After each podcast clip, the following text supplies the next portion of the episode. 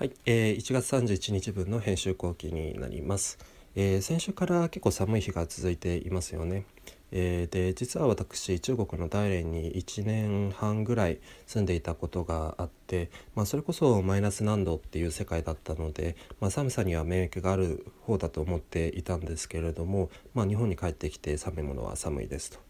で、えっと、今週の原平さんの独り言で取り上げている「えー、パッキングコールド」とつぶやいているおじさんの画像は、まあ、何が寒いとか何と比べて寒いとかなんかすみませんと思わせてくれるほど、まあ、一目で絶望的な寒さが分かり分かりますし伝わってきます。えー、さて、えー、寒い時に温めてくれるものそれは愛です。誰か笑ってくれた人がいたと祈りつつも流しますが今週取り上げているパナソニックの「ラブ・サーモ愛している」で温めようはそれを証明してくれました。えー、個人的になんですが、まあ、ダブとかがよくやるこういう実証系が大好きでしていくらまあ広告で、えー、RTV とか言っていてもそれは一方的だったりするんですけれども、まあ、実証系は有無を言わせない説得力がありますしなんとなく気づいていたけれども、まあ、それがま具現化する、えー、感動があります。えー、この展開もまあ誰かに褒められて褒められたりする時って温かい気分になるものですが実は気分だけではなく、えー、本当に温まっていると気づくのは結構素敵なことだと思うんですね。で、えっと、さらにこの展開は愛っていう、まあ、壮大なテーマで、まあ、フックにしているんですけれども、まあ、商品に結びつけるのがすごく難しいと思います。まあ、ただこの展開では愛が集まるリビングで一人一人を快適にするっていう、まあ、ブリッジをあのうまくかけていて、まあ、すごくいいなと思いました。えー、最後に、えー、広告業界の気になる情報から3つピックアップします。えー、1つ目は、えー、三茶農園さんの、えーと、センテンス・スプリング的な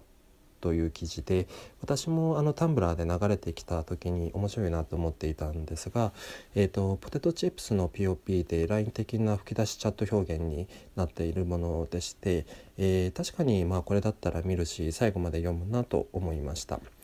結構その広告フォーマットを時代に合わせるっていう視点が、まあ、どこか欠けてるような気がしていてこういう視点が、まあ、あの大切なのかなと思いました。で、えーと、2つ目が、えー、アドウィークで、えーと、ペプシコの CM インタビューです。でスーパーボールの予算の40%をデジタルにした理由という記事で、えーと、デジタルだけではなくテレビも大切っていうバランス感ですとかあとはユーザーに動画投稿を流して CM にするっていうフレームが、まあ、定着定着しつつあるっていうこととかあとはまあ CM は受け身動画アクティブその両方を捉えていくっていう視点が、まあ、結構参考になりました。えー、3つ目はテッククランチで、えーと、完全審査制のビジネス向けマッチングアプリヤンタですかねは、えーと、人工知能が毎日おすすめユーザーを10名紹介という記事になります。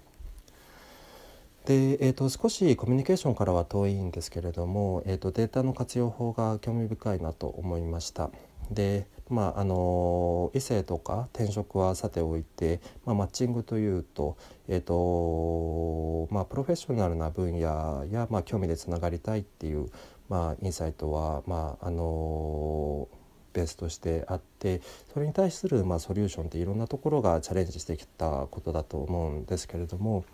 まあ、あのこの展開はあの Facebook で取れる情報とあの自分の職歴とか学歴自己紹介からあの進められ